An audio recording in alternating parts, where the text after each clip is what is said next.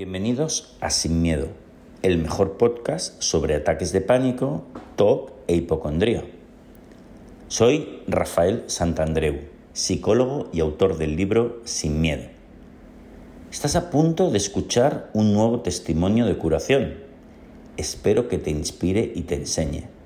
Para más información puedes visitar mi web rafaelsantandreu.es. Adelante, estamos juntos en esto. Bueno, ya somos más de 150, hay más de 150 testimonios y vamos a seguir, ¿eh? Hasta que seamos, yo creo que pararé cuando seamos mil, porque mil es una buena cifra. Entonces, Katiska, que de, en Ciudad de México, además nos conocimos, tú y yo nos conocimos en Ciudad de México, ¿es cierto? Cierto, totalmente. Me traje mi, mi libro firmado. Eso es, eso es. Porque nos conocimos allí en una charla que di hace un mes y medio que estuve en Ciudad de México y nos conocimos allí, fue una noche muy bonita. Y, y Katiuska, ¿cuál es tu historia? Explícanos. Bueno, fíjate, Rafael, yo el día que te conocí, mm, medio te logré comentar y luego te comenté que yo comencé con ataques de pánico cuando me mudé a México. Yo soy de Venezuela y ya voy para 10 años acá en México. Y yo pensaba que me había comenzado acá en México, pero fíjate que haciendo recapitulación estos días y en estas fechas, cuando me dijiste que, que si podía darte el testimonio, yo dije, claro que sí, yo quiero, mientras yo pueda hablar de tu libro, de los cuatro pasos y de cómo yo logré sanarme, pues yo voy a ser muy feliz de compartirlo con las personas que pueda. Pero haciendo memoria, fíjate que me di cuenta que puede ser, Rafa, que incluso yo tuviera esto desde que yo era pequeña, desde que era niña. Porque haciendo memoria me descubrí que de pequeña en vacaciones, varias veces, varios años, cuando salía de vacaciones de la escuela, como que me entraban estos pensamientos que no se iban por nada, yo no los entendía, ¿no? Y me entraba, por ejemplo, que mi mamá se iba a morir y yo pasaba todas las mañanas de, las, de mis vacaciones sin escuela, como mm, supongo yo que eran tiempos de aburrimiento y la mente tenía para, para jugar, eh, empezaba a llorar y llorar y llorar. Y mi mamá me decía, ¿qué te pasa? Y yo es que te vas a morir, te vas a morir. Y el pensamiento no me dejaba. Volví a la escuela, se me iba el pensamiento, pasaba otro año y en vacaciones igual, como que se me volvía a meter otro pensamiento. Cuando yo era pequeña estaba mucho eso de que en el 2012 se iba a acabar el mundo por el ah, calendario azteca y no sé qué. Pero yo no recuerdo. Esa idea se me metió de niña, igual no me dejaba y era mi tormento, ahí mi pensamiento de se va a acabar el mundo, se va a acabar el mundo, nos vamos a morir todos. Y se me iba, pero, pero era como momentos específicos, como nadie ah. más daba tanta importancia, se iban. Hasta ah, ahora me estoy dando cuenta. Cuando llego a México, que ya soy adulta, y, ya como que le metes más coco a la cosa, digo, bueno, o sea, no, no me estaba sintiendo tan bien hasta que un día en, un supermercado, en la fila para pagar, dije, me voy a morir. Ese fue mi pensamiento irracional, me voy a morir, no sé qué estoy sintiendo y ¡pum! Ataque de pánico, empecé a sudar, la taquicardia, pensé que me iba a dar un infarto, obviamente, me empecé a sentir mareada, el carrito era como creo que sentí hasta, o sea, creo que me cayó la bomba realmente, Rafa, porque sentí como, me sentí fuera de mí, la despersonalización hacia el 100 y dije, wow, no sé qué es todo esto, no sé qué me está pasando, pero pues tengo que, ni modo, pagar, seguir, como a veces, creo que a veces eh, como que me ganaba, y fue en parte una ayuda, me ganaba más la pena de que qué, pena, ¿qué voy a hacer? No puedo dejar el carrito aquí, irme, van a pensar que estoy loca, entonces seguía así como que no estaba pasando nada, pero por dentro yo estaba que me iba a morir o de manicomio. Seguí, pagué, me puse en el, en el coche, llegué, subí todo y empecé a sudar y a sudar y a sudar y a sudar. Y esos ataques de pánico a mí me daban con ir al baño, diarrea el miedo era tan grande que lo que me hacía era... Descomponía ahí la digestión. Sí, no sabía incluso si era vómito o, ganas de ir al baño, pero yo me sentaba al baño y suelta totalmente. Y fue una época bastante, hace como 10 años, bastante dura de mi vida porque pues no sabía qué me estaba pasando y empezaron a repetirse estos ataques de pánico. Entonces yo diría que diariamente se repetían y varias veces al día. Wow. Súper, súper rudo. En ese momento igual, ahora que hago conciencia, me doy cuenta que llegué acá a México, llegué a otra ciudad que no era Ciudad de México y no, no había conseguido trabajo. Ah. Entonces tenía mucho tiempo libre. Entonces yo supongo que la cabeza estaba tú, tú, tú, tú, tú todo el día. Y pues yo no, no me daba cuenta hasta que llegó a ese punto en el que se me empezaron a disparar ataques de pánico. Yo no me di cuenta sinceramente que, que tenía TOC hasta muchísimo después, porque realmente estaba concentrada en los síntomas físicos que me daban esos ataques de pánico, que eran realmente muy fuertes.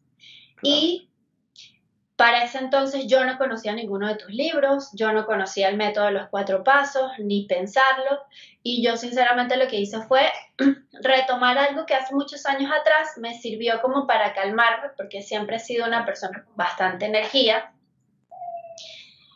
ansiedad, no sabía, pero yo decía, tengo mucha energía. y pues resulta que era bastante ansiedad.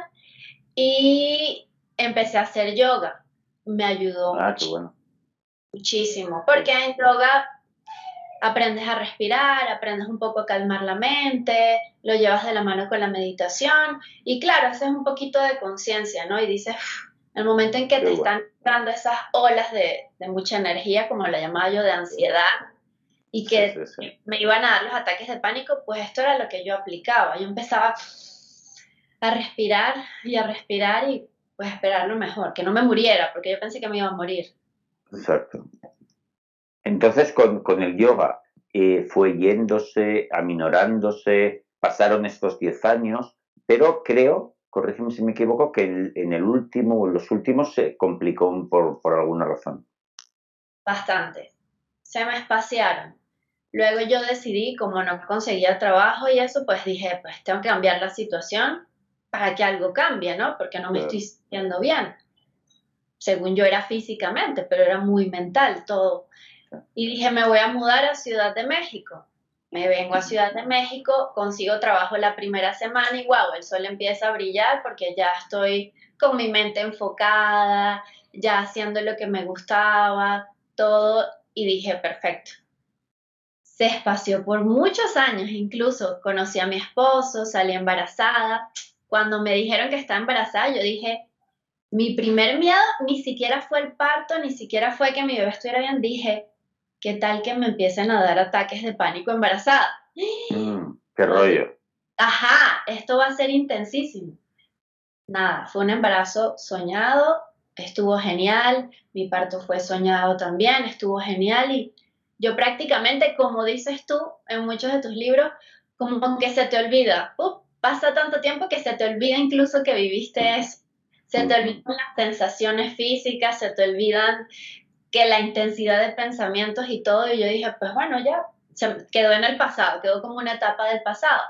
Pasaron años y cuando mi hija tiene cuatro años, pandemia, donde a todos, creo que a la mayoría de la población nos brotó cualquier mínima cosita que tuviéramos, salió a producir con pandemia porque pues entre el encierro, la cero socialización y el pánico que había. Yo, yo en ese momento, sinceramente, no me pasó como en mi embarazo, no dije, ay, qué miedo que con la pandemia, no, nada, yo lo tenía olvidado. Entró pandemia, yo estaba supuestamente muy feliz porque, bueno, ahora en vez de trabajar en la oficina, trabajaba desde casa, podía estar con mi hijo, con mi esposo y Además, mi esposo es una persona sumamente introvertida y para él que le dijeran pandemia fue un sueño hecho realidad. Qué bueno. Él es de esas personas que le estaba pasando muy bien, encerrado y sin socializar. Y yo dije, bueno, bien, pero ya terminando la pandemia, Rafa, yo me empecé a quebrar. Horrible, horrible, horrible. Eh, yo creo que de hecho a ver, ¿qué tenía yo? 35 mm, años, 34 yendo para 35. Ah. Y yo creo que, bueno, he leído también y puede haber sido que se me juntó todo y fue como una medio crisis de la mediana edad y mm. empezó con, con, pensamientos disruptivos y que se quedaban, ¿no? ¿De qué tipo? Eh, primero empezó con insomnio y del insomnio este, me, me, empecé a sentir muy cansada y decaída. Como yo suelo ser una persona súper animada y súper, ah, la fiesta donde llego, pues dije estoy deprimida. Ese fue mi pensamiento. Y del estoy deprimida empecé a tener... ¿Qué a tal? Ver si me quedo, a ver si me quedo deprimida para siempre y fatal. Y no solo eso, eso fue el primero. Y decía, bueno, ¿qué tal que me quedo deprimida para siempre? Pero ahí se iba la mente, empezaba a irse. ¿Qué tal que me quedo tan deprimida que me quiero suicidar? Y empezó el shock de me voy a hacer daño yo. De dañarse a uno mismo. Me voy a hacer daño, me voy a terminar matando, me voy a suicidar. Seguramente cuando todos estén durmiendo, por eso yo ya no duermo, seguro voy a buscar algo que tomarme, algo que hacer, me voy a cortar las venas, horrible. Pero a un punto horrible donde, pobrecito, yo creo que mi esposo estaba sumamente preocupado porque no dormía. O sea, yo te puedo decir, Rafa, que dormía máximo dos horas al día. O sea, un poquito. En un mes se me acumuló y si te digo dos horas es muchísimo.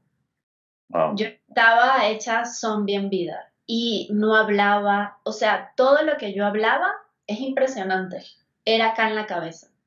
Afuera... ¿No tenías energía para hablar eh, con, las personas? Nada. Oye, pero ¿y, tenías ataques de pánico también? ¿Se juntaron ataques de pánico? O sea, todo el. En la madrugada. O sea, que fue sola en el silencio y solamente en mi mente empezaba a sudar frío. Igual, sudar frío, ir al baño, sudar frío, ir al baño. Y en esa me la pasaba, me la puede pasar toda la madrugada. Vamos, ese que. Y, esto duró un año entero. Mira, como sí, como unos nueve meses le calculo yo. Bueno, entonces estabas en ese. Pesadilla. En ese estado tremendo que, que yo lo conozco mucho porque sabes que lo he tratado con muchas personas y, sé que es algo muy difícil. Entonces, ¿cómo, ¿cómo me encontraste a mí y cómo fue la solución? Primero, contacté a otro psicólogo, no me acuerdo cómo di con él por internet, que era supuestamente muy bueno en tratar esto de, de ataques de pánico, porque yo hasta ahora yo desconocía acerca del TOC. Ajá y de pensamientos recurrentes, no, nada de eso, yo no lo conocía, yo solamente sabía por mis síntomas físicos, bueno, esto es ansiedad y son ataques de pánico, hasta ahí.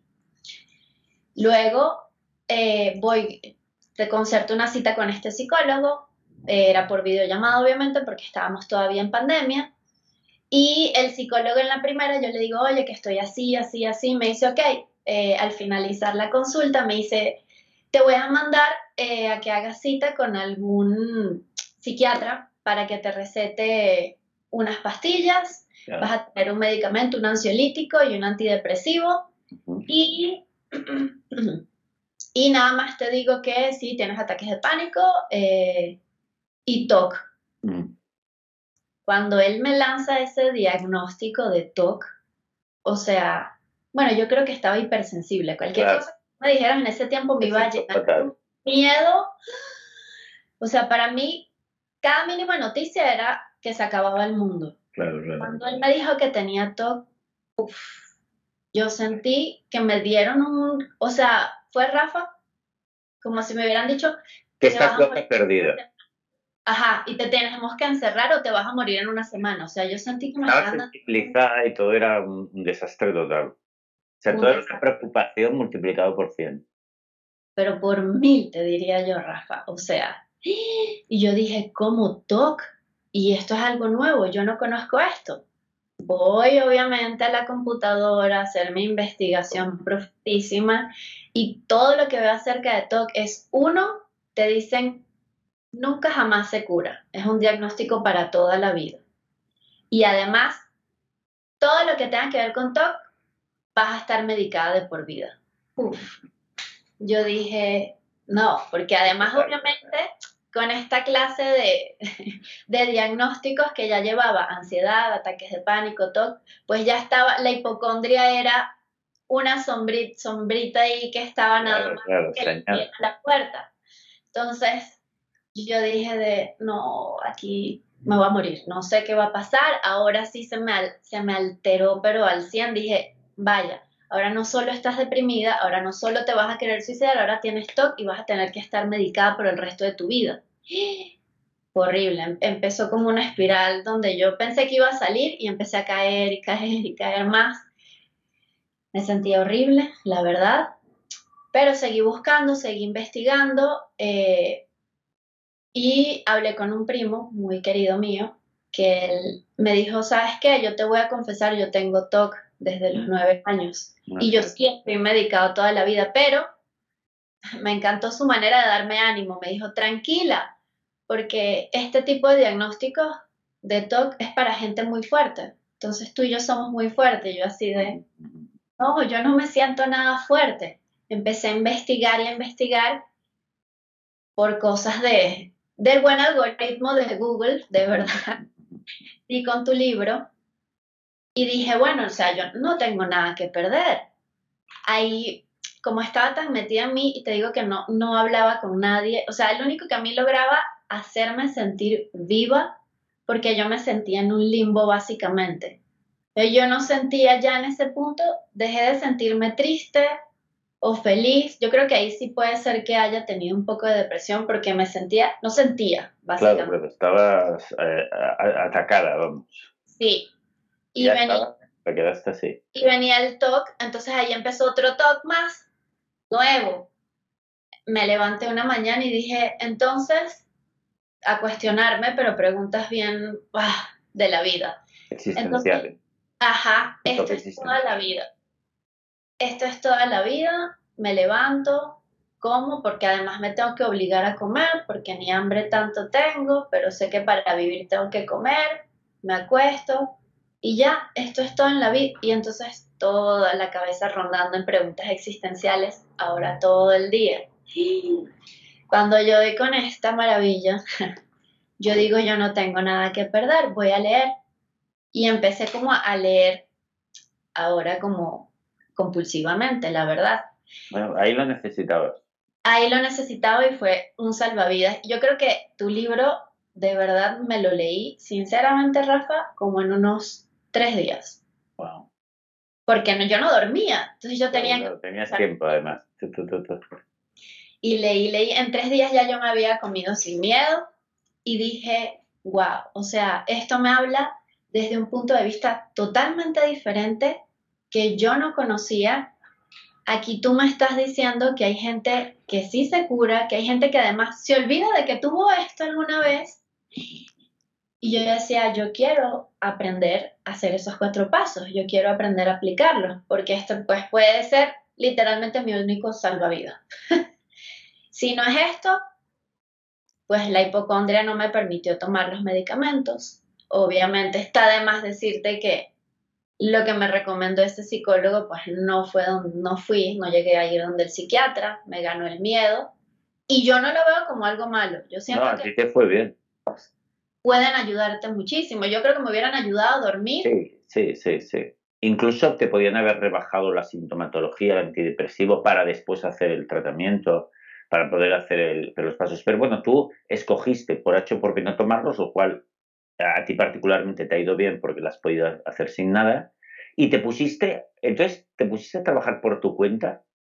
Me puse a trabajar por mi cuenta. A todas estas sí eh, contacté una psicóloga muy querida mía, pero ella está más como en esa onda de gestal.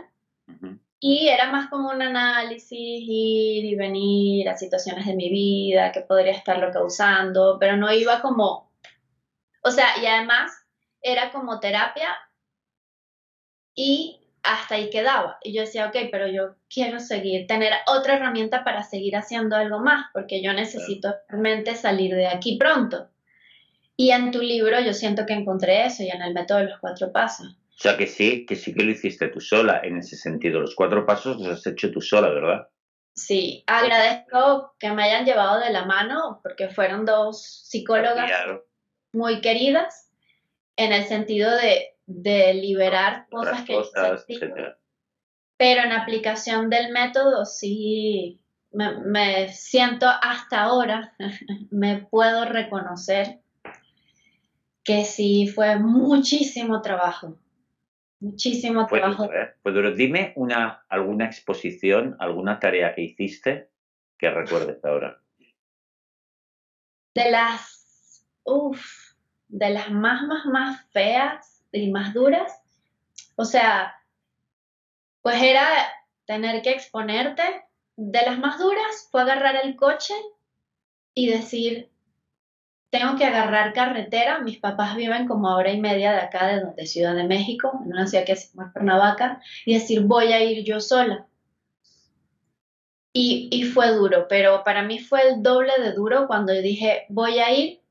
Y mi esposo me dijo, sí, esta vez no me puedo quedar con Lucas, nuestro hijo. Llévalo. Y yo le dije, estás loco, ¿cómo voy a ir? Tú sabes que tengo este problema de... Y me dice, nada, ve, Cualquier cosa, si estás en emergencia, me llama. Ese día lo vi como el logro más grande de la vida. lo vi, pero yo le había hablado tanto de esto y de cómo se hacía que él me dijo, no, tú sabes cómo se hace. ¿Qué te diría Rafael? Uh, es una frase ahora la usa. Qué bueno. o a mi favor y me dice, ¿qué diría Rafael, Katiuska? Y yo así de, vamos. Qué bueno. Y sudando frío, Rafa, y, y, tú sabes que uno piensa que se va a morir, uno piensa que te vas a desmayar sobre el volante y va a pasar lo peor, pero eso no pasa. Exacto. La mente está al control de todo en realidad. Y, y la mente está tan al control que más bien te mantiene sumergida en la atención. Mira, te lo prometo, Katiuska, que sabes que yo siempre digo que si yo de hacer un viaje a donde sea, que prefiero hacerlo con una persona que tiene ataques de pánico con, con el tío más tranquilo del mundo, porque al revés, ¿eh? un conductor de esos que conducen rápido son los que se pegan una hostia. Sí. Son los que tienen accidentes. El, que tiene ataques de pánico, ese me llevará seguro, no, lo siguiente. Lo siguiente. Sí, sí, Porque ese está atento, no. Eh, vamos, es un maquinón de estar atento. Y los reflejos están al 100, o sea, sí. Es imposible. O sea, decir, con, el tío jovencito que tiene la música a tope, que con, va rápido, con ese sí que no voy. Sí. Con el que no tiene miedo, no voy. Pero con el otro es perfecto. Oye. total. Eh, Kakishka, ¿cómo, cómo, sabes que me gusta preguntar esto? ¿Cómo dirías que estás ahora mismo de 0 a 10? Yo diría que 9.5 y creo que ese punto 5 es por el, por el nerviecillo de que a veces puede llegar cierta sensación física que piensas que va a escalar, pero ahí se queda. Qué bueno. Y, y te iba a decir, ahorita que recuerdo, esa no fue la peor exposición. La peor exposición fue cuando dije, bueno, esto es físico, puedo manejar, hacer estas exposiciones. Y luego que lo hice la primera vez, te sientes como, como dices tú, como una campeona literal.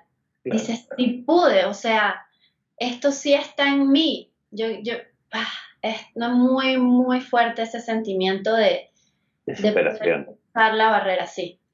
Pero, entonces te hiciste más, dijiste, bueno, pues ahora hay que conducir más. La que realmente fue la más fea para mí fue escribir. Lo que una carta, hacer.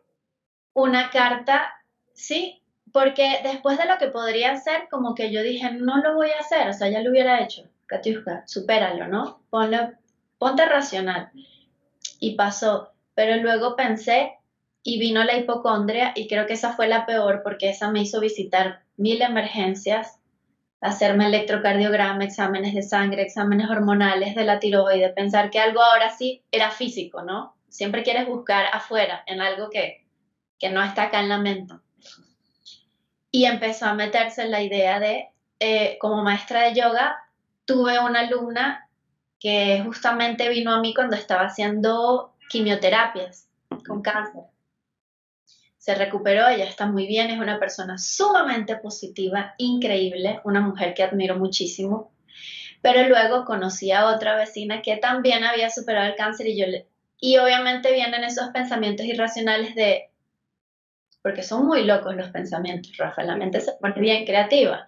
De, ve, el universo te está mandando señales, seguro tú vas a tener cáncer y te vas a morir. Y yo así veo. Bueno, empezaron las noches de nuevo sin dormir. La misma, te vas a morir, seguro tienes cáncer, uy, un ganglio por acá se siente de más, listo, aquí es Katiuska. Y dije, no, ¿qué diría mi esposo? ¿Qué diría Rafael, Katiuska? Vámonos a tope con esto. Me puse en una de esas madrugadas, me vine al estudio sin dormir, dije, como además dices tú, vamos a aprovechar este insomnio. A mí no me va a matar el coco. Vamos a aprovechar el insomnio. Prendí la luz y empecé a escribir. Estoy aquí en una cama de hospital y papá, papá, papá, describí todo. Peor fantasía. El día de mi muerte, incluso el día de mi muerte, y qué es lo peor que podría pasar, Katiuska. Se quedan Lalo y Lucas y van a hacer su vida. Y van a ser felices y van a poder y tú vas a pasar a otra vida porque eso es en lo que tú crees y, no, y listo. Lo saqué y lo saqué, pero aquí te lo digo muy fresca. Escribiendo la carta era llorar y pánico y, ganas de ir al baño y terrorífico. Wow. Porque se oye relajado cuando tú el testimonio, pero cuando tú lo estás viviendo, Rafa.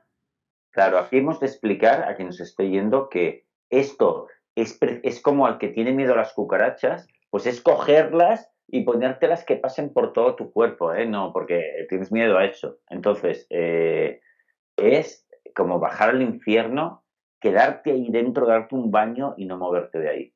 Es, es, esto lo que estamos diciendo. ¿eh? Cuando todo tu cuerpo grita, salte de aquí.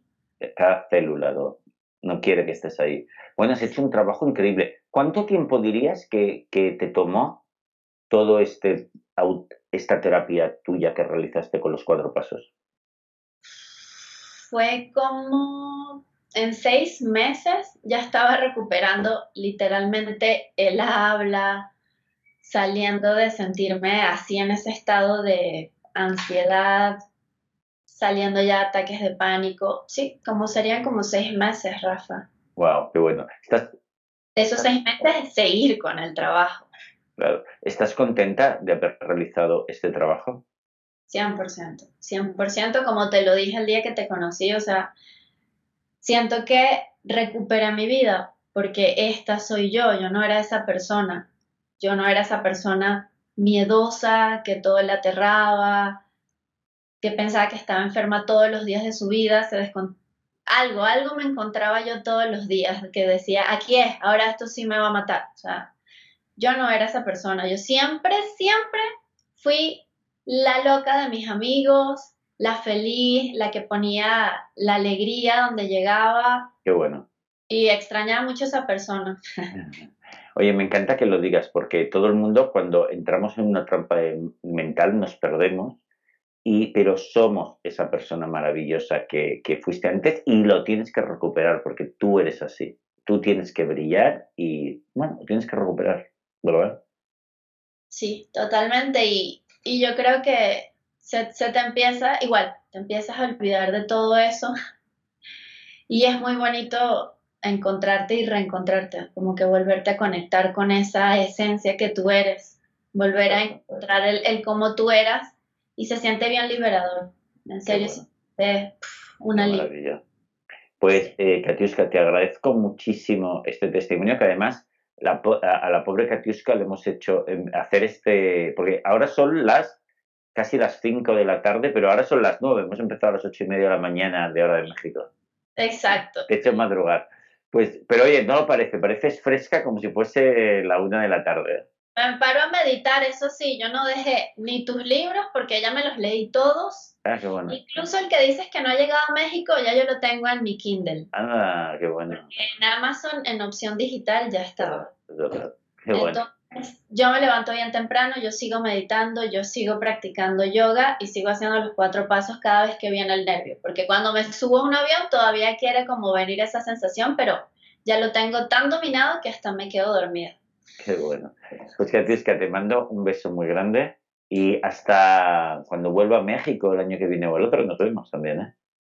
o yo visito a mi tío que vive por Madrid y quiero ir a Barcelona también, allá se graduó mi esposo, entonces por allá te seguro te estaré avisando.